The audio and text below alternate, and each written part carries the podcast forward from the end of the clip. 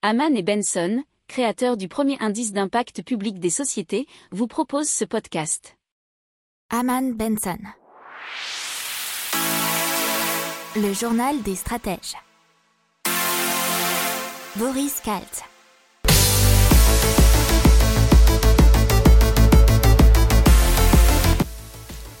Bonjour à tous et bienvenue dans le journal des stratèges consacré aujourd'hui à l'hydrogène. Au sommaire, on va vous parler de transport d'hydrogène du Chili et de la Namibie vers la Belgique.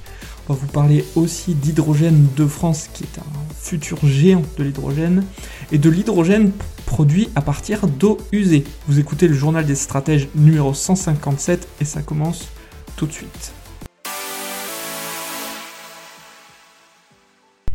Et donc on commence tout de suite avec cette nouvelle. Les ports d'Anvers et de Zeebrugge, donc en Belgique, s'associent au Chili pour le transport d'hydrogène. Alors les ports d'Anvers ont signé donc un, enfin d'Anvers et Zeebrugge pardon, ont signé un mémorandum d'entente avec le Chili qui assure une collaboration intense concernant le transport d'hydrogène entre l'Europe occidentale et ce beau pays qu'est le Chili.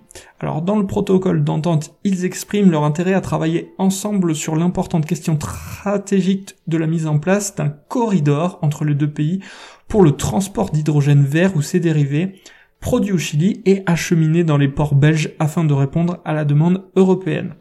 Alors les ports d'Anvers et de Zeebrugge déclarent euh, pour leur part, euh, vouloir participer à l'effort environnemental belge et européen en utilisant leurs infrastructures, leur savoir-faire et leur réseau pour déployer des volumes importants d'hydrogène sur le continent européen. Et ça, c'était un article dans RTBF.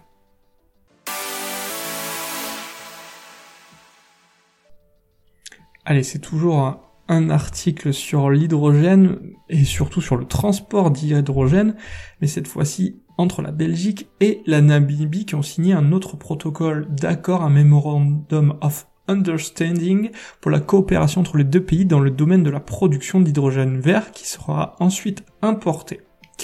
Avec ce protocole d'accord, euh, les deux ministres veulent entre autres encourager la coopération pour la mise en place d'un centre d'énergie verte à grande échelle, donc entre la Namibie et euh, la Belgique. Les partenaires seront euh, plusieurs entreprises belges, dont la compagnie maritime belge et des entreprises namibiennes qui travailleront donc ensemble pour développer une station de ravitaillement à hydrogène, des applications industrielles de l'hydrogène et une centrale solaire de taille moyenne qui produira un million de tonnes d'hydrogène vert par an d'ici 2026. La moitié de cette production d'hydrogène est destinée à l'exportation, précise le communiqué. Et ça, c'était un article qui était toujours chez nos amis de RTBF.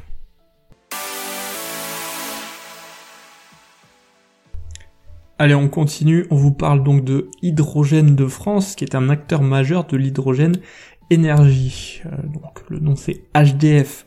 Ils ont été créés en 2012 près de Bordeaux, à Lormont plus exactement.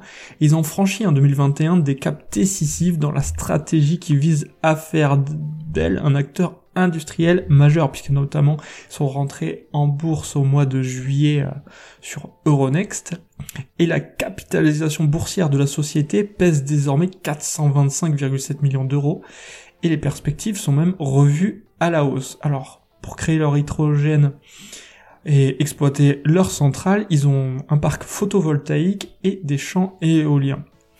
Euh, ils vont pouvoir aussi euh, très rapidement concrétiser leur souhait de devenir un industriel de la pile à combustible, puisque les récentes levées de fonds vont impulser le lancement de la construction, près de Bordeaux toujours à Blanquefort, d'une usine de fabrication de batteries de forte puissance.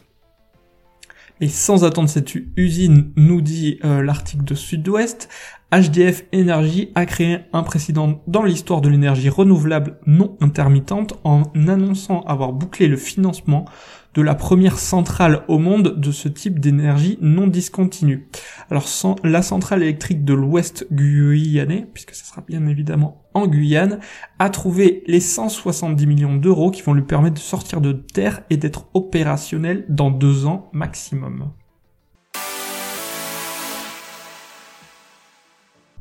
Allez, cette fois-ci, on parle une sorte d'hydrogène recyclé, et plus exactement de l'hydrogène produit à partir d'eau usée, puisque des chercheurs du WMG de l'université de Warwick, donc au Royaume-Uni, ont réussi, selon une information relayée par Tech Explore et aussi par Fredzone à produire de l'hydrogène à partir d'eau usée en utilisant des tapis de fibres de carbone recyclés. Faut savoir qu'au Royaume-Uni, la consommation d'énergie liée au traitement d'eau usée est estimée à 13 milliards de kilowattheures, ce qui revient à 3% de la consommation énergétique de tout le royaume. Alors, ça permet donc d'avoir de l'eau plus propre tout en produisant de l'hydrogène. L'équipe a choisi d'appliquer les résultats de toutes leurs recherches sur l'un de traitement de la société Severn Trent. Elle est parvenue à traiter par jour un total de 100 litres d'eau usée. Les eaux traitées l'ont été avec un taux d'épuration des polluants organiques évalué à 51%. La totalité des solides en suspension dans l'eau a été aussi tout bonnement éliminée.